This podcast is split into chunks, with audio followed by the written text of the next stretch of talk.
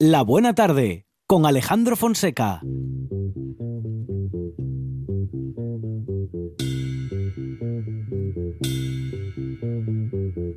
In this dirty old part of the city where the sun refused to shine, people tell me there ain't no use in trying. Girl, you're so young and pretty. And one thing I know is true. If be dead before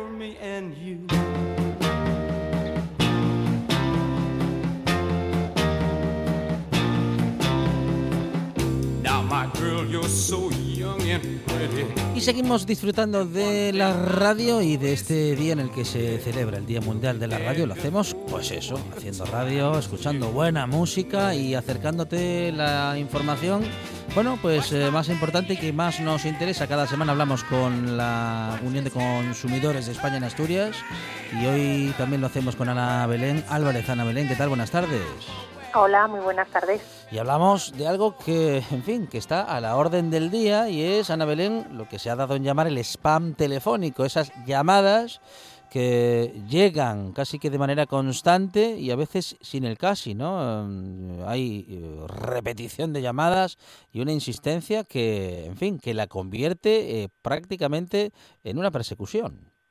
Totalmente, ¿no? De hecho, muchas personas, son muchas las personas que siempre nos llaman a lo mejor para hacernos una consulta, qué hacer en estos casos y ya sienten el acoso telefónico. Estamos hablando, por tanto, de lo que se llama spam telefónico, que puede ser pues a nuestro teléfono fijo, a nuestro teléfono móvil, incluso a nuestro correo electrónico, ¿no? ¿Quién no ha recibido, pues eso, llamadas eh, a cualquier hora del día y de la noche incluso para vendernos cosas, eh, tanto en el- como decía en el teléfono fijo, pero mensajes en el móvil y ya no digo del, del correo electrónico. Bueno, pues lo primero que tenemos que dejar claro es que desde el 2002 está prohibido el envío de esas comunicaciones publicitarias o promocionales a cualquiera de estos medios, es decir, a la telefonía fija, a la telefonía móvil y a nuestro correcto eh, correo electrónico. Es decir, tendríamos que dar autorización expresa.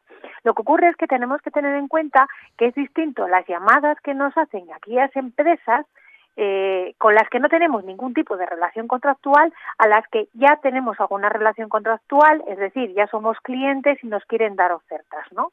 En cualquier caso, el derecho que tenemos como consumidores es, si descolgamos el teléfono, se identifica a la empresa y decirles no quiero que me llames porque no quiero contratar nada. Ese es un derecho que tenemos reconocido todos los consumidores. ¿Qué ocurre? Que deberían, a partir de ese no, no volver a llamar. En la práctica, eh, tanto las operadoras de telefonía, incluso ahora mismo también las, opera- las comercializadoras del servicio de luz, pues nos llaman y no respetan ese no. Ese es el problema. Por poner un ejemplo, un señor recientemente en nuestra oficina de Oviedo nos dice, me- eh, nos enseña un folio entero de números distintos que le están llamando continuamente a su teléfono fijo. De- cuando digo continuamente, pues son entre 10 o 12 llamadas al día, incluso en horario que no es laborable, ¿no? Está totalmente prohibido. Claro, no tenemos por qué aguantar esa cosa. Insisto muy mucho que si decimos que no, no tendría que repetirse en esa llamada. ¿Qué podemos hacer? Tenemos que denunciar. Ya sé que muchas veces pensamos, pierdo tiempo, tengo que hacer un escrito, pero desde luego merece la pena. Lo que tenemos que hacer es, si sobre todo tenemos, si se identifican en esa llamada, tomar nota de esa empresa, tomar nota de ese número de teléfono, apuntarlo, incluso podemos a nuestra propia operadora pedir un registro de las llamadas que hemos recibido no consentidas y con esos datos podemos denunciar directamente a la Agencia de Protección de Datos. Todo eso debería de acabar en un procedimiento administrativo y en una sanción que, por supuesto, si fuese una, eh, una sanción considerable, a buen seguro sería no un obstáculo más para que estas empresas nos dejaran de llamar. Pero en que insisto que muchas veces eh, eh, poner esa reclamación o esa queja a través de la Agencia de Protección de Datos, que podemos hacerla online, merece muy mucho la pena para parar ese tipo, ese acoso, esas llamadas que no queremos. ¿De verdad que si denunciamos nos dejan de llamar y de verdad que si denunciamos estas llamadas sirve para algo, Ana Belén?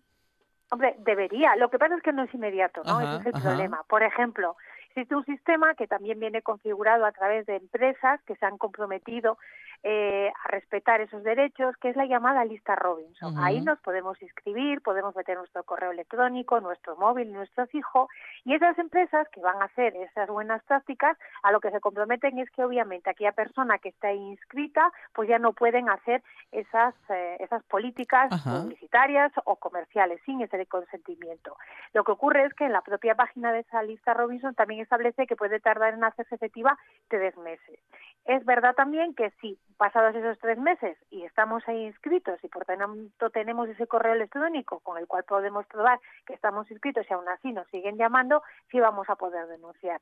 Es siempre la lucha que tiene el consumidor, ¿no? Parece que tiene que andar denunciando. Bueno, pues desde luego saber que eso tenemos el derecho a, denunciar. Y luego, para evitar también llegar a estas situaciones, eh, tenemos que tener en cuenta que cada vez que contratamos un servicio, por ejemplo, de telefonía o cualquier otro contrato, en la letra pequeña siempre nos tienen que informar de qué van a hacer con nuestros datos personales, si los van a usar o no para este tipo de campañas publicitarias. Siempre merece la pena siempre pararse a mirar estos datos porque ahí si nos oponemos directamente significa que esa empresa con la que vamos a contratar el servicio de que sea no va a poder utilizar esos datos ni siquiera pasarlos a otras compañías, otras empresas para que nos llame. Muchas veces es verdad que no damos la autorización o ni siquiera lo leemos. Pues ahí podemos oponernos expresamente y por tanto con esa oposición expresa vamos a poder evitar que a continuación nos llamen. Y por último, sí también eh, hacer un llamamiento que no solamente estas llamadas de spam son las telefonías, que nos llaman a lo mejor para decir te ofrezco, desde luego, ¿no? Un descuento y son tan pesados que a lo mejor acabamos aceptando.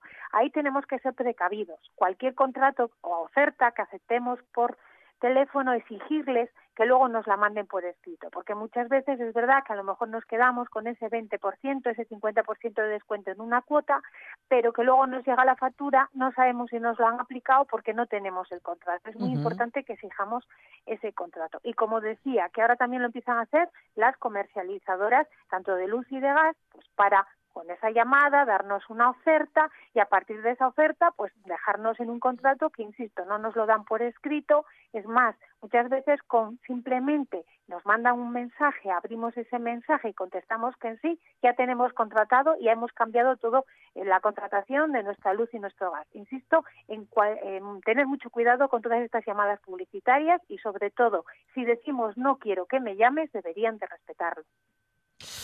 Bueno, mm, esto también lo hemos hecho muchas veces, ¿no? Eh, lo de decirlo claramente, sobre todo a veces cuando ya insisten demasiado. Y eh, en particular cuando lo hacen, como decías hace un momento, Ana Belén, fuera del horario comercial. Eh, recibir una llamada a las 3, 4, 5 de la tarde, bueno, puede ser molesto, digo, sobre todo si es una llamada comercial en, la que no nos van a dar ninguna información que nos interese, pero ya cuando hemos terminado la jornada y que podemos seguir aún recibiendo llamadas, en fin, el día ya es laboralmente suficientemente largo como para que se prolongue con este tipo de interrupciones. Claro, y sobre todo porque seguramente detrás encima hay empresas que ni siquiera se identifican, que ese es el, el, principal problema, porque si nos llama determinada empresa y la tenemos identificada y es pesada, sí que es verdad que ya, eh, luego dirigiéndonos nosotros expresamente y teniendo constancia por escrito de que no quiero que me llames, no me pueden llamar, pero luego está la segunda parte de aquellas que ni siquiera se identifican, ¿no? Que muchas veces es lo que nos cuenta la gente en la oficina. Me, me llaman y es que ni siquiera me dicen nada. Hay veces que no oigo ni ruido, pero es continuamente esa llamada, lo que el ejemplo que os ponía, ¿no? Hasta 12 llamadas en el día y sobre todo fuera de un horario de oficina, que también está prohibido. Ese es el problema, cómo identificar a esas personas que hay ahí o esa esa empresa ¿no? Que, que, que, está ahí detrás. Ahí sí que es verdad que en muchas ocasiones seguramente han cogido nuestro teléfono y lo han metido en algún tipo de rueda que de forma mm, automática nos llama, ni siquiera a lo mejor hay una persona detrás, ¿no? Pero bueno, nosotros ya tenemos ese, ese acoso telefónico. En ese caso podemos incluso llamar esas llamadas y coger, eh, pedir a nuestra compañía que nos haga un listado, es decir, intentar aportar pruebas por lo menos de esa llamada. Y si no tenemos con los números, siempre tienen que ser números identificativos, no puede tratarse de números ocultos, podemos eh, ponerlo en conocimiento en este caso de la Agencia de Protección de Datos. Y si estamos en la lista Robinson, eh, no deberían llamarnos. Y digo, ¿y si estamos y nos llaman? Existamos y nos llaman. Ese es el tema, porque la lista Robinson, como decía, es, eh, está pensada para un grupo de empresas que han creado ese servicio que ellas van a respetar, ¿no? Pues a denunciar también a la Agencia de Protección de Datos. Tenemos, es muy fácil, es totalmente gratuito. Eh, nos podemos apuntar y con el correo electrónico, el SMS que nos confirman que tenemos nuestros datos personales de alta, eh, se habla entre dos, tres meses para que sea efectivo y por tanto esa prohibición. A partir de ahí, lo mismo, mm, apuntar esos números de teléfono, hacer pantallazos de nuestro teléfono móvil y comunicarlo a la Agencia de Protección de Datos porque no puede ser que se estén saltando a la torera, ¿no? Esa prohibición expresa que yo he hecho de no aceptar esas esas llamadas o esas comunicaciones publicitarias. A partir de, mm, en fin, de qué número de llamadas, no diría ya en el día, ¿no? Porque a veces, eh, bueno, se repiten en el día, pero no tanto, pero no sé si hay una forma de contabilizar eh, un mínimo de llamadas a partir del cual ya podemos considerarlo spam. ¿Cinco llamadas a la semana? ¿Diez? No, en teoría no hay un número. Desde el momento que yo descuelgo y digo no me interesa no quiero no no, no no me tienes que llamar porque no te estoy dando consentimiento ya debería de entrar en vigor ya esa prohibición y ellos deberían de tomar nota no el problema es que quien está del otro lado esa otra empresa desde luego no toma la no, no toma nota y nos va a llamar pues a lo mejor dentro de un rato o al día siguiente o en unos días no o para unos días. Por eso eh, deberíamos deberían de hacer efectivo ese no no quiero publicidad no quiero llamadas y por tanto me opongo a que utilicéis mis datos para eso ¿Y si no le dijésemos que no queremos recibir la llamada porque ni siquiera la cogemos? Eh, ahí también podemos identificarlo en los teléfonos. sí. que es verdad que nosotros, obviamente, para oponernos eh, a, que nos llamen, debería de costar, ¿no? ya sea a través de, esa llamada o, como decía, cualquier otro, otro medio. Porque esa es otra. Todas las empresas, cuando contratamos con ellas, eh, podemos a lo mejor pues no haber autorizado los datos o haberlos autorizado, pero pasado un tiempo podemos cancelarlos cuando queramos. Entonces, en ese aspecto, todas las empresas tienen que facilitar de forma gratuita un teléfono, un correo, incluso un WhatsApp, a través del cual cualquier cliente pueda comunicarles no quiero que me llaméis, no quiero recibir ningún tipo de práctica comercial. En ese aspecto, insisto, tiene que ser totalmente gratuito y totalmente fácil y accesible a los clientes. Es Ana Belén Álvarez de la Unión de Consumidores de España en Asturias. Ana Belén, gracias. Un abrazo. Un, un saludo. Hasta luego. Estás escuchando. Estás escuchando RPA la radio autonómica. Ya sabe que somos de casa. La buena tarde en RPA.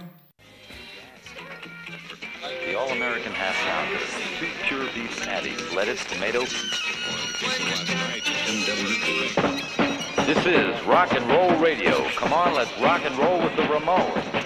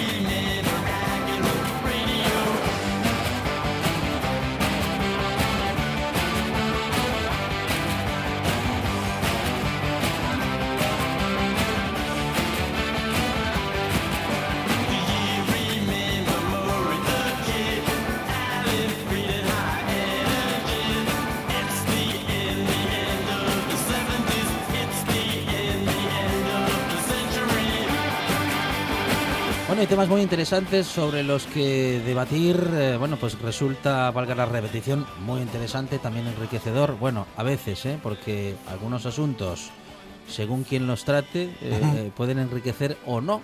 Eh, hemos visto en el Congreso de los Diputados en días pasados un eh, debate respecto de la eutanasia. ah, bueno, pues a partir de su propuesta como proyecto de ley y el debate no es que haya tenido mucha altura. No por parte de todos, pero sí por parte de algunos. Borja Álvarez, ¿qué tal? Buenas tardes. Hola, buenas tardes y feliz día. Ah, bueno, muchas gracias, Borja. Eh, lo mismo te digo, ¿eh? porque esta, esta buena tarde se hace gracias a la bueno, colaboración de muchos y muchas profesionales que se acercan con su conocimiento y con su buen hacer en este Encantado. buen contarlo. Estoy Eh, encantado. Hacía, y yo creo que llevo muchos años ya con, con todo este, que- aquí colaborando con la radio, dedicándome a la radio parcialmente, aunque sea, y es la primera vez que me toca celebrar el Día de la Radio Ah, qué bueno. delante del micrófono, Ah, con lo cual estoy contento. hoy, Buena sí. coincidencia, sí, Sí, sí, señor. sí. Um, decía que el tema es interesante, que el debate es muy interesante desde muchos puntos de vista, desde el punto de vista filosófico, desde el punto de vista incluso, bueno, incluso ideológico, ¿no? Um, aunque a lo mejor esto es lo que no debería atravesarlo tanto o demasiado. Um, y desde el punto de vista jurídico, el, eh, el asunto de la eutanasia es realmente interesante, Borja. Sí, es, es, es un asunto muy interesante y sí es cierto que yo soy de los que opino que todos los debates son interesantes y enriquecedores, pero los debates para ser, para ser enriquecedores necesitan de dos requisitos básicos. Uno, que tenga una altura suficiente, una altura intelectual, una capacidad intelectual de aportar algo y no rebajarlo hasta, hasta el punto en que no estés diciendo nada nuevo y que no aportes nada al debate, porque el debate tiene que ser dar ideas y, contrarres- y contraopinar en esas ideas. Y dos, que se escuchen las partes. Si las partes no se escuchan, no hay un debate, solo es un gallinero donde cada uno va diciendo lo que va opinando sin que nadie escuche realmente al otro. Eh, sí que se ha perdido la capacidad, yo creo que se está perdiendo, o se perdió, o se está perdiendo la, la capacidad de debatir en nuestra sociedad. Yo llevo mucho tiempo observando cómo las posiciones son contrapuestas y nadie se mueve. A mí me gustó toda la vida, siempre me gustó mucho discutir, rebatir y opinar, y, pero siempre que opino, rebato, eh, o discuto, siempre busco que la otra parte me convenza. No solo trato de convencer a la otra parte, sino que trato de aprender de la otra parte. Trato de comprender, trato de empatizar, trato de ponerme en su situación y trato de, desde ese punto de vista, entender otra postura que no es la mía. Sin embargo, todos últimamente podemos comprobar que eh, eh, la opinión pública en la sociedad está radicalizada, o somos blancos o somos negros, o somos del Oviedo, o somos del Sporting, o somos de, de, de Oviedo, somos de Gijón, no somos de no sé dónde, somos de no sé dónde más, y no llegamos nunca a establecer una comunicación y llegamos nunca a establecer un debate de tú a tú que nos permita crecer como sociedad. entendiendo la opinión o la postura del otro y también enriqueciéndonos o vamos a decir que planteándonos la duda también respecto de nuestra opinión al escuchar el planteamiento, en fin, de otras personas. Claro, es que, a ver, las rivalidades y la, y, la defensa de ciertos intereses está muy bien para, para el deporte o está muy bien para otro tipo de actos festivos o, o similares, pero no están bien cuando tratamos de construir sociedad, no están bien cuando tratamos de resolver problemas que nos atañen a todos. En ese caso no se puede mantener una postura de yo soy más de chocolate y yo de crema pastelera. No, quiero decir, hay que, hay que empezar a valorar la visión del otro, hay que ponerse en el lugar del otro y hay que rebatir desde mi punto de vista, pero respetando siempre al otro, de tal manera que los dos aprendamos algo. Siempre hablamos de, de cómo se legisla, no ya en nuestro país, sino que en general hablamos de, de cómo la legislación suele ir un poquito por detrás respecto de lo que es la sociedad, llegando, bueno, vamos a decir que a legislar sobre asuntos pendientes, ¿eh? que a lo mejor son temas que ya están instalados socialmente, em, que ya están funcionando de alguna manera, pero que necesitan una regulación. Me parece que el de la eutanasia es uno de estos asuntos. Es un asunto eh, que lleva pendiente muchos años, lleva pendiente muchos años de regulación porque es un asunto en el cual efectivamente las connotaciones ideológicas y sobre todo yo creo que las religiosas son las que están pesando aquí. Eh, en, nos- en este país estamos acostumbrados a tener una, una doctrina religiosa que fue la que fundamentó nuestra, nuestra vida durante mucho tiempo y que se resiste a abandonar esa, esa regulación de la vida y que intenta y, y lo consigue en la mayor parte de las ocasiones, eh, seguir fiscalizando la vida de, de todos, los pertenecientes a su fe y los no pertenecientes a su fe. Yo creo que necesitamos, esto es una opinión personal que por supuesto que también es rebatible, pero yo creo que necesitamos realmente sacar determinadas cuestiones porque yo no puedo, eh, no puedo eh, intentar que me que regule mi vida o que regule la sociedad. um, el grupo de coros y danzas de la Felguera, porque el grupo de del grupo de coros y danzas de la Felguera está muy bien, pero regulará su vida y la vida de sus socios, no la vida de los que no son sus socios. pues esto es un poco lo que está pasando, ¿no? Hay una especie de pérdida de poder que no se asume y, y hay un púlpito que sigue insistentemente diciendo, en este caso, que hay que morir como murió Jesucristo, sufriendo, cuando ciertamente está muy bien para el que lo quiera, pero hay un montón de personas que no creen que ese sea el camino y que tienen derecho a vivir o a, en este caso a morir de acuerdo a sus, a sus creencias personales y no a las creencias personales que tratan de imponer otro grupo. Que la ley de la eutanasia salga sola es un error, debería estar integrada en una ley de cuidados integrales al final de la vida. ¿eh? Es lo que ha dicho el presidente del Consejo General de Colegios Oficiales de Médicos, Serafín Romero, en una postura en la que el organismo representante de los médicos de España sobre la ley de eutanasia, eh, que el pasado martes fue tomada en consideración, como decíamos, por el Congreso de los Diputados, bueno, pues deja claro que bueno, el Consejo General de Colegios Oficiales de Médicos está mm, a favor de una ley de eutanasia, aunque ya están avisando de que así tal cual se plantea es incompleta. Y puede que sea incompleta. Eh, Sí, yo creo que todas, to- por eso lo que decíamos antes, todas las aportaciones, todas las Y eso va a ser parte, son claro, positivas. y este y pueden- proceso justamente lleva a eso, ¿no? lle- lleva a, poder claro, incluir, claro, completar Las, las regulaciones, lo que falle. Lógicamente, los políticos son políticos y las personas que viven al pie de la calle los problemas son las personas que también tienen que algo que decir, ¿no? En todo caso, yo el proyecto de ley lo estuve mirando y ciertamente no comparto mucho la opinión de- del colegio de- del, del presidente del colegio de médicos, ¿no? Yo creo que ahora mismo quizás en una regulación eh, muy expresa y precisamente por el miedo a caer en la eutanasia, sí que existe unos protocolos de actuación en cuidados paliativos, sí que existen un- unos protocolos de actuación en, en acompañamiento. Yo creo que esta, esta fase, esta cuestión de la, de la eutanasia sería un, un punto más, ¿no? Sería un paso más. Eh, quizá tiene razón en el sentido de que habría que regular un poco lo anterior, pero eh, jurídicamente, ciertamente jurídicamente, si vamos al, al tema jurídico, al tema constitucional, al tema de derechos humanos, la cuestión es muy sencilla. La cuestión es que yo tengo protegido, mira, cuando estudiábamos en la facultad, cuando estudiábamos en Derecho, recuerdo que en Derecho Penal había algo que nos sorprendía muchísimo y era precisamente el delito de inducción auxilio al suicidio. ¿no? El 143.1 del Código Penal prohíbe la inducción al suicidio, que tú intentes convencer a alguien para que se suicide, porque ciertamente estás tratando de acabar con su vida, ¿no? Y eso va de, cua- de cuatro años en adelante la pena. Pero el 143.2 prohíbe el ayuda, la ayuda en el suicidio, que ayudes al suicida a morir. Con lo cual se daba la, la- la circunstancia paradójica de que si tú ayudabas a alguien a, a suicidarse, y ponte que no se suicida, que a última hora falla algo y que, y que la persona no muere, esa persona a la que tú intentas ayudar queda libre de toda culpa, pero tú te cargas una- con una pena mínima de dos años.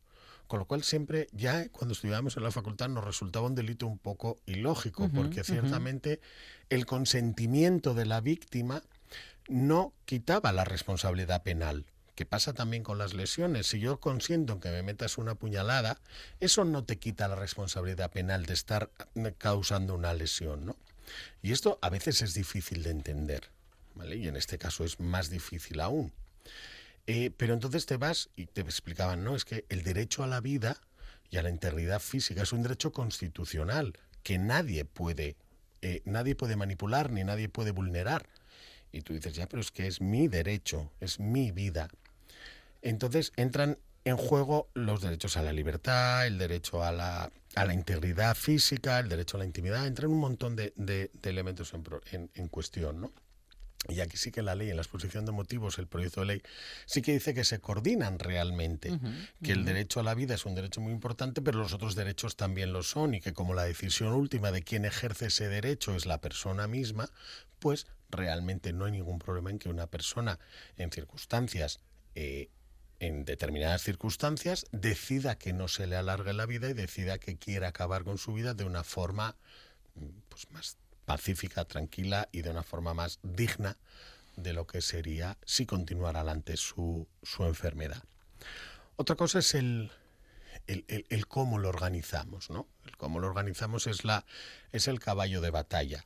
Es el caballo de batalla, creo yo, que debería ser jurídicamente cómo regulamos todo esto, cómo nos aseguramos de que el consentimiento informado es realmente un consentimiento informado, cómo nos aseguramos de que la voluntad de la persona realmente está formada adecuadamente, que no es un no es porque mm, de repente me dejó la novia y entonces quiero quitarme la vida, sino que hay algo bueno, pues un poco más consistente, ¿no? Y esto es lo que trata de hacer esta ley. Pero una vez que llegamos a este punto, ya tenemos que quitarnos de encima todas esas convicciones ideológicas eh, y religiosas que se nos están intentando meter encima. Eh, el procedimiento se, se organiza, eh, en principio es muy sencillo, ¿eh? yo no sé cómo va a acabar quedando la ley, pero en principio es una historia como muy sencilla. Tú puedes ahora mismo incluso dejarlo preparado para un futuro. No se trata de que tú cuando inicies el procedimiento lo vayas a hacer ya, sino que tú dices, bueno, pues tengo una enfermedad X, sé que va a llegar un momento que no se va a poder hacer nada y quiero dejarlo preparado para en ese momento poder acabar. Y tienes que ir al médico, el médico o la médica responsable, ¿no? Los cuales te harán, te harán un seguimiento y los cuales eh, primero consultarán con otro médico especialista en la enfermedad grave que tú tienes, degenerativa y sin cura, o que, sin, posibilidad de, salir adelante, y darán toda la información al paciente de todos los tratamientos que tiene, de todas las posibilidades que tiene, de todas las soluciones que tiene o de todos los finales que va a tener. Y a partir de ahí tiene que hacer dos solicitudes. Una primero y otra con al menos 15 días después. ¿Vale? Esas dos solicitudes van firmadas por la persona, van firmadas por el médico o la médica responsable y por el médico consultor. Quiero decir, hay, hay un, todo un equipo que lo está acompañando. ¿no? En la primera, mm, por lo que yo pude ver, la primera es como la más informativa, donde das la información, y en la segunda ya te informan un poco más de los procedimientos que pueden existir y cómo quieres cómo quieres hacerlo, porque todo depende de que tú puedas hacerlo, de que te tengan que ayudar, de que te lo tengan que administrar, porque hay una eutanasia eh, pasiva, que es la que yo, yo me hago a mí mismo, y una, una o sea, pasiva es que es la que me hacen, y una activa, que es la que yo hago, ¿no? Y sería un procedimiento totalmente reglado con una comisión superior que organizaría todo con capacidad de recurso porque te lo pueden denegar, te pueden denegar la posibilidad y tú podrías recurrirlo y la comisión valoraría tu caso. Quiero decir, no es una cuestión tan baladí como llegar y decir, oiga, deme una pastilla que me voy. Es una cuestión bastante más fundada, una cuestión que, pese a lo que digan algunos, va a suponer un coste porque eh, no se ahorra ningún coste. Yo creo que en este caso, según estuve mirando el proyecto de ley, se generan más costes a la seguridad social. Claro, porque, se además- trata de mm, que asuma la seguridad social, en este caso la sanidad pública, que asuma ese proceso, ¿no? tiene que asumir todo ese proceso, tiene que asumir eh, esos médicos responsables, tiene que asumir esos médicos eh, que controlan los valoradores, tienen que asumir la comisión superior autonómica que va a valorar todos los expedientes. Hay un montón de gastos que se, que se van a, a incrementar. No se ahorran gastos, sino que se generan más gastos. Porque además la ley claramente lo dice, que todo este proceso va a ser dentro de la seguridad social. También se va a autorizar a, a centros privados para que cada uno decida, pero la seguridad social dará ese servicio para garantizar la igualdad de todas las personas en el acceso a una muerte digna. ¿no? Justamente era el argumento de José Ignacio Echaniz eh, para criticar la ley de eutanasia. Eh, el diputado del Partido Popular aseguraba que había una vertiente financiera en esta ley y que um, uno de los objetivos de esta ley de eutanasia era reducir el gasto sanitario respecto de pensiones, sanidad y dependencia algo que fue rechazado incluso por buena parte del propio partido que calificó, bueno, cuyas fuentes eh, del Ejecutivo Nacional del Partido Popular calificaron de, bueno, de auténtica burrada el, ar- el argumento de Es una- es directamente. Es una borrada y es un argumento muy sucio, quiero decir. Y es un argumento muy sucio, además viniendo de quien viene, el uno de los que mayor recorte hizo en la sanidad en los momentos en que lo pudo hacer, ¿no?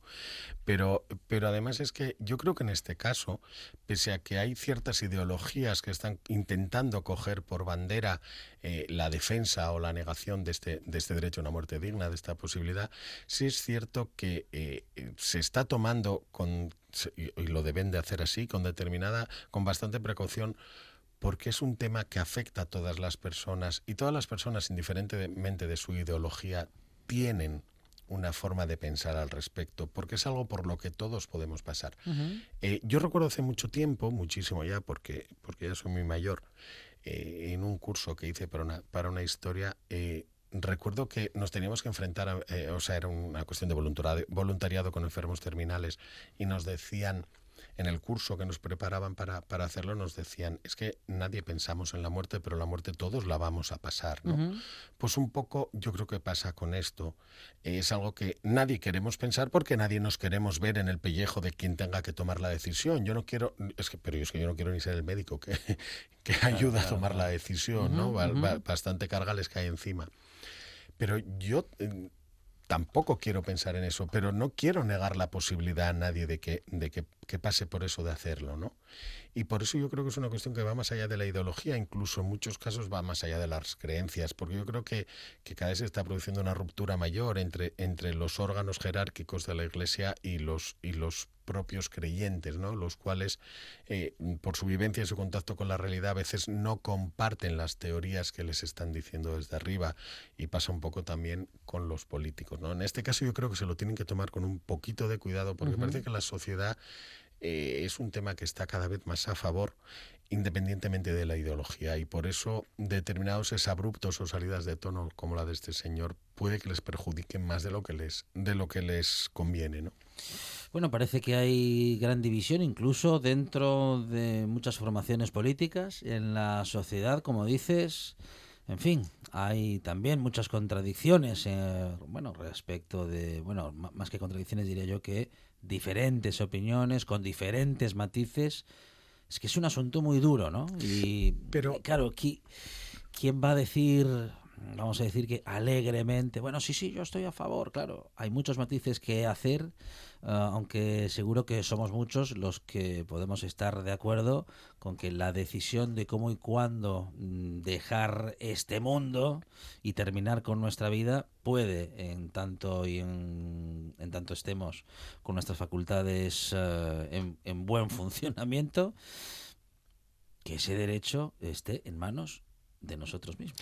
Claro, ¿sabes qué pasa? Que eh, yo en estos temas, eh, hay ciertos temas como este, como, como el aborto, como, como algún tema más, eh, en los cuales eh, se trata por algunos sectores de imponer su visión de la vida.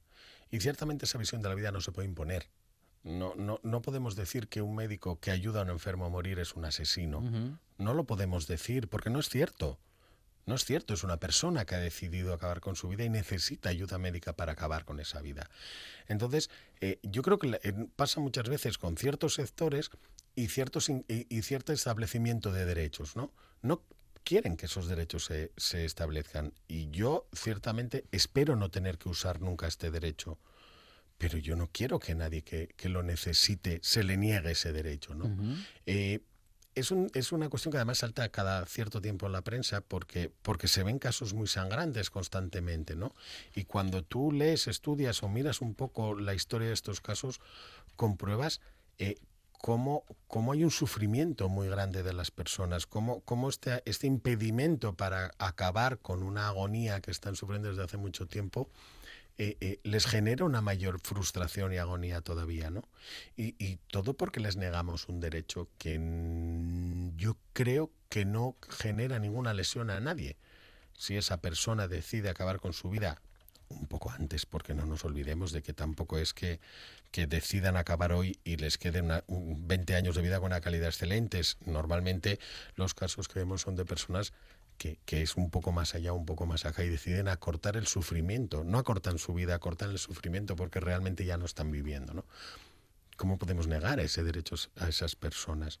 Que lo regulemos de una manera o de otra, yo no me meto. Podemos regularlo de mil formas distintas, ¿no? Pero no podemos negar derechos, no podemos negar en, en este, en este mundo en el que vivimos y en este, uh -huh. en el, este año 2020, no podemos seguir negando derechos a las personas por una cuestión de una creencia personal nuestra por suponer, bueno, como pueden estar eh, pensando y sintiendo muchas personas, por suponer que hay, eh, bueno, vamos a decir que un poder superior a nosotros, ¿no? Que, que, que, decide o que determina nuestra vida, su inicio y su final. Bueno, eso es una creencia que muchos tienen, pero también hay quienes creen que, en fin, que la vida y su mm, destino, justamente, Mm, ahí está también la, la, idea y la palabra destino, ¿no? Que no hay muchas personas que no creen en él, que creen que su destino eh, estará marcado por sus propias decisiones. De todas formas, hay muchas maneras de enfrentarse a la vida y también hay muchas maneras de enfrentarse a la muerte. Uh -huh. Y cada persona, de acuerdo a sus creencias, sus convenciones personales, eh, su, su forma de pensar,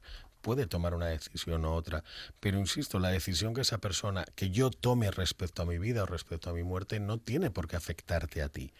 Mira, hay otra, hay, hay una parte de la, del, de la, del proyecto de ley que a mí sí que también me resultó un poco bastante sorprendente, porque es una manera, y se nota ahí lo delicado que es el tema, está regulada perfectamente la objeción de conciencia por los médicos. O sea, todos los médicos se pueden apuntar una lista en la cual dicen yo esto no lo voy a hacer porque uh -huh. por mis creencias o supongo que muchos incluso porque es una cuestión muy fuerte de es un servicio muy fuerte que realizar dicen no lo voy a realizar con lo cual esas personas también tienen su derecho reconocido a no querer participar en eso eh, ¿qué nos queda? ¿qué nos queda? ¿cuál es el el criterio jurídico ya hemos dicho que no lo hay porque uh -huh. están todos los derechos compatibilizados. Eh, religioso creo que afecta a cada uno. Ético no lo hay. La moral cada uno tiene la suya. Mm, no afecta a nadie. Yo no veo el problema. Insisto, la regulación yo la he mirado por encima, he mirado uh -huh, el proyecto de ley. Eh, me parece demasiado sencillo aunque posiblemente demasiado sencillo en cuanto que son eh, son 11 folios de bopa, quiero decir, no no no lleva más, con lo cual parece lo sencillo a veces se convierte en complicado, ¿no? También pero bueno, es, es algo demasiado totalmente sencillo que no no podría regularse de otra manera, pues posiblemente las personas que sepan más de la materia que yo dirán sí, se regulará. Participen ustedes en la regulación, pero no neguemos un derecho. Eh, hay otra, otra cuestión que además ahora eh, con la regulación se dice, no, ¿por qué no regula esto, no regula lo otro? Y yo creo que olvidamos que es una ley que lleva muchos años de tramitación. Es decir, ahora se ha conseguido uh -huh. meter a trámite porque ahora mismo existen las mayorías, eh, las mayorías pertinentes, pero llevamos muchos años que por los avatares de la, del gobierno y por las cuestiones ideológicas de, de quienes ejercían el poder, o de quien ejercía la oposición, incluso no se llegaba a hacer porque se pedían ampliaciones del, del plazo de enmiendas para poder seguir enmendando, con lo cual, eh, a fecha de hoy, eh, las enmiendas ya se pudieron hacer todas, ya está todo más que hablado y más que masticado, con lo cual realmente es una cuestión sencillamente ideológica. Es Borja Álvarez, nuestro abogado de guardia, en esta buena tarde. Borja, muchas gracias. Gracias a vosotros. En toda Asturias. En toda Asturias. RPA. RPA. Esta es tu radio.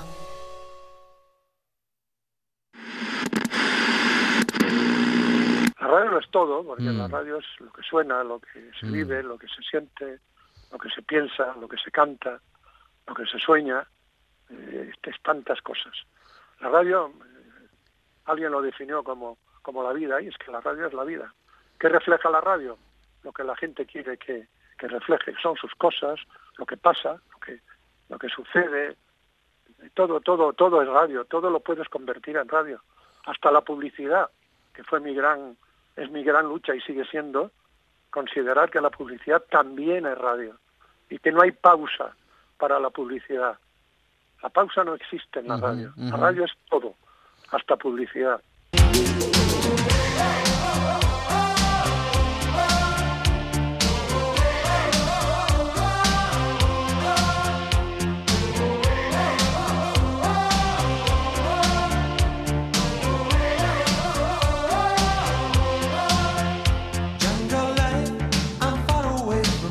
Que no hace falta presentarle ni decir que acabamos de escuchar al gran Pepe Domingo Castaño. Monchi Álvarez, redes sociales y en este caso el Twitter, ¿qué dice? Twitteras y tuiteros que en el mundo son Chaplin. Le he dicho a mi mujer que he comido en un chino y me ha hecho la cama en el trastero. esto, esto ya es pasarse. bueno, qué trastero más grande que tiene. Eh, eh, en Sí. el mío también, también podría entrar una Ya, cama. ya lo comprobó. El majara, el majara de turno. Mien- Mientras llegue la señal de la radio, se puede dormir en cualquier lado. Odio cuando estoy limpiando la casa y Sí. accidentalmente veo tres temporadas de una serie. Sí, bueno, Angelito, así de pasada. doctor, por las noches sueño con unicornios de colores jugando al fútbol. Debería dejar las drogas. No puedo, que esta noche es la final. Bad Moon Rising. Hoy iré en el bus con mi camiseta de recuerdo de Wuhan. Va a tener sitio seguro en el bus. quiere ir sentado, sí, sí. Un vampiro andalú. Eh, Venir en chándal a una entrevista de trabajo no es lo más apropiado. No trae currículum. Sí, lo llevo aquí en la riñonera. Ah, tenía todo. No le faltaba detalle, ¿eh? Sí, se vuelven a llevar. No me digas. Las riñoneras Pero está muy de moda. ahora las llevan los más jóvenes, Sí. pero colgadas del cuello. Ajá. Ya Entonces no riñoneras. Ya no es riñonera. Sí. Cri, cri. ¿Cuál es tu sueño? Mucho. Señorita Tamikaze.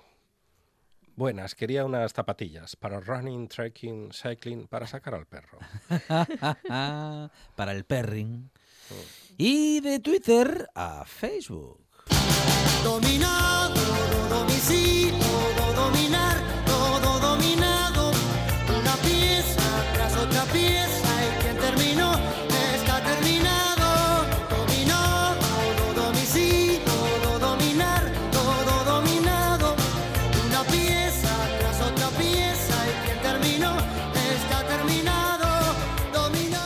Arancha Margolles y el Facebook en la buena tarde. El Mundo Today. Un analfabeto lleva horas haciendo el amor y intentando encontrar el punto J. Un negado en matemáticas estuvo años practicando el 74 con su mujer.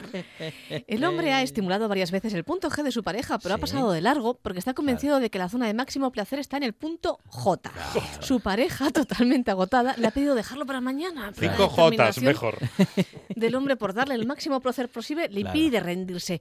A ver, que, que tiene que estar por aquí, muy cerca de la M. Ha declarado desde abajo de las sábanas.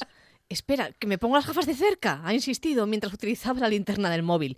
Después de varias horas en la cama, su pareja se ha dado cuenta de que el hombre estaba buscando el punto J en lugar del punto G Claro. y le ha llamado analfabeto, lo que él ha interpretado como una invitación para buscar el punto a través de otro orificio, algo que ha provocado más tensiones entre la pareja. ¡Ay! Que hay que llegar leído a según qué momentos de la vida. Hay que dar más pistas. ¡Ay! Esta misma semana también una mujer dejó a su marido porque era un negado en matemáticas y llevaban años practicando el 74, que no es lo mismo. Mm. También en el mundo today, las farmacias no darán los buenos días sin receta médica. Por seguridad, las buenas noches solo se podrán dar a través de la ventanilla.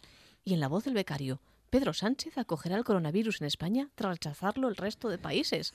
Aquí lo tendremos. Con una camiseta que poca recuerdo de Wuhan. ¡Ay! A lo mejor acaba también cambiando de opinión en eso. Arancha Margolles, Monchi Álvarez, gracias. De nada. Gracias.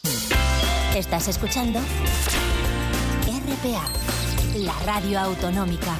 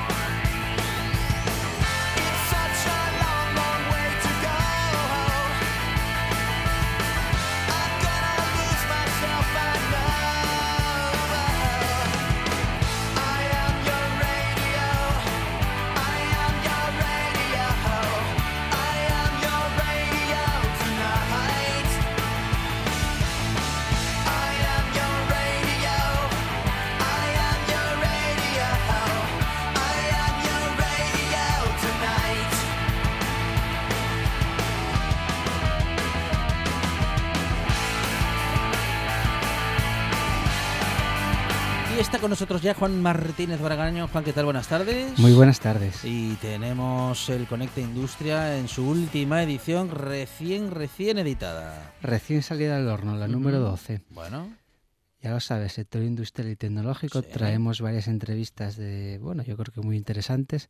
Así que, bueno, últimas novedades del sector en nuestra región. Bueno, eh, una de las cuestiones es que nos resistimos, Juan, a ese, a ese gran cambio, ¿no? El de la digitalización. Y mientras lo seguimos explicando, eh, nos seguimos resistiendo, ¿no? Efectivamente, dedico mi editorial a la resistencia al cambio, al cambio digital porque al final em, esto de la digitalización es eh, lo llamada la cuarta revolución industrial.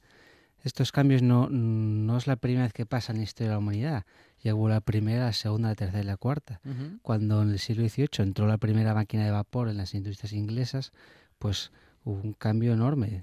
Pasó de tracción animal y manual a ver una máquina generando energía con vapor que, que bueno, que hacía trabajos eh, destruyó el 90% del empleo, pero multiplicó el Producto Interior Bruto y, ganó productividad a las empresas. ¿no?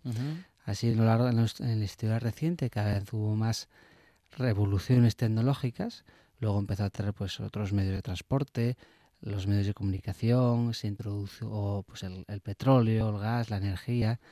Luego la tercera revolución industrial, cuando empezó a entrar la, electrónica, la sensórica, los autómatas, los, primeros robots a las industrias, pues eso fue un cambio enorme. Y ahora la digitalización. La principal diferencia es que antiguamente las revoluciones tecnológicas tardaban muchos años en producirse. Es decir, desde que entraba la primera máquina de vapor en una fábrica hasta que hasta que ya se incorporaba masivamente en la industria, pues igual pasaban 30 o 40 o 50 años, ¿no?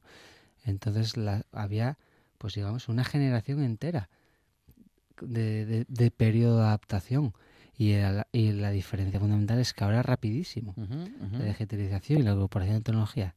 Eh, en, su momento la llegada de la, del motor de vapor, digamos, y de las máquinas, en un principio, como decías, esa eh, modificación en la industria destruyó puestos de trabajo, pero en primer término, porque luego la producción de riqueza, la producción de, valga la repetición de productos y la expansión de la industria acabó por, eh, bueno, pues claro, lógicamente que por crear nuevos puestos de trabajo, porque creó nuevas industrias. Efectivamente, la, las revoluciones tecnológicas transforma de empleo. Claro, claro.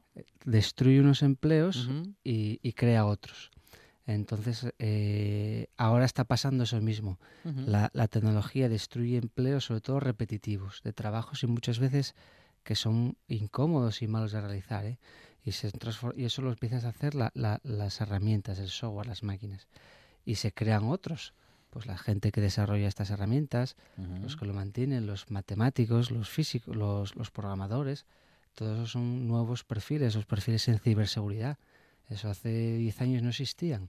¿Entiendes? Entonces, la principal diferencia en cada revolución tecnológica es que el trabajo se transforma, pero se cualifica. Cada vez requiere de mayor cualificación. Pero nos resistimos a ese cambio sí, digital. Es lo que comentaba. El, el, cambio es tan rápido, es tan exponencial que cuesta. Como todo cambio importante, cuesta adaptarse y viene tan rápido que, que, que bueno, que cuesta, cuesta bastante. Bueno, y nos encontramos con más contenidos que si te parece podemos eh, comentar. Sí, claro. Eh, como desarrollo principal en portada tenemos a Joaquín García, consejero delegado de TSK Group. Sí. ¿Y qué nos cuenta Juan? Pues Joaquín es el, hijo de Don Sabino, es, el, es el actual consejero delegado y, y, bueno, el director general del grupo TSK y le hablamos un poco, pues, o le preguntamos, que él es el que nos cuenta, ¿eh? Pues la, la competitividad de la empresa TSK, le preguntamos en qué proyectos, en qué país está desarrollando proyectos, en qué tipo de inversiones está haciendo. Le preguntamos por la gestión del talento. Ellos tienen, están creciendo mucho, rápido y muy bien. Necesitan incorporar gente, gente joven, ingenieros jóvenes y qué, qué, qué medidas está tomando al respecto. Bueno, una entrevista muy interesante. Y también nos encontramos con eh, propuestas como la de Gijón Impulsa, que con sus eh, centros de empresa y sus iniciativas eh, desde la administración, bueno, pues ofrece un, una, unos, una primera cobertura ¿no? para quienes emprenden y para que puedan dar sus primeros pasos. Efectivamente, precisamente esa es la clave, que, que las empresas encuentren de Gijón un lugar en, el que empezar de un precio eh, módico y asumible que ayude a arrancar y que luego no se, no se acomoden porque al final estás, estás desvirtuando. Es un sitio de, sobre todo de empezar y, salir luego al exterior. Y la verdad es que el trabajo que está realizando el equipo de Luis y de Monse pues es, es espectacular. Bueno, porque hay eh, un eh, semillero de empresas eh, repartidos por todo el territorio de Asturias. Hablamos en este caso de Gijón Impulsa, pero hay muchas estructuras en diferentes concejos que se dedican justamente a este apartado, ¿no? Sí, pues están en Oviedo el Talud de la hay centros de empresa en, en Bandalón, están en, el Entrego, hay en, ¿cómo se dice?, en, en Valdés. Hay, hay, hay, hay, bastantes sitios en los que en los que empezar. Y nos encontramos también con que anunciáis que se va a celebrar un foro de empleo de la Universidad de Oviedo, donde estarán presentes más de 100 entidades justamente para captar el talento asturiano, para articular ¿eh? la relación que pueden tener en un momento determinado que necesitan tener para iniciar una relación eh, laboral las empresas y los profesionales. Claro, eh, la universidad junto junto a otras entidades, ya lleva muchos años desarrollando el famoso Foro de Empleo, que es un, encuentro en el que bueno, las empresas eh, cuentan sus necesidades y los estudiantes van y se ofrecen. Entonces, eh, yo me acuerdo cuando era recién titulado que ya existía y ha evolucionado muchísimo y para bien. Ahora es un centro dinamizador en los que hay profesionales que ayudan a, a, la gente a hacer currículums, hay sitios de orientación laboral, hay servicios de, bueno, de, de ayuda de búsqueda de empleo. O sea, realmente es, es muy importante y, yo creo que toda persona que, quiera o que esté en fase de buscar empleo, de emplearse, de mejorar, pues es su, el sitio obligatorio de ir. Bueno, este, estos y otros asuntos ¿eh? son los que podemos encontrarnos en Conecta Industria, sector industrial y tecnológico. Es la publicación que en papel podemos encontrar. Eh, José, eh, Juan. Pues en 600 puntos de distribución. Ah, bueno. Industria, industria, industria y tecnología. Y que también podemos ver en su versión eh, digital en www.conectaindustria.es. Juan Martínez Baragaño es responsable de Conecta Industria y con él hablamos de empresa, de iniciativa y empresarial e industrial y emprendimiento. Juan, muchísimas gracias. Muchas gracias, hasta la semana que viene.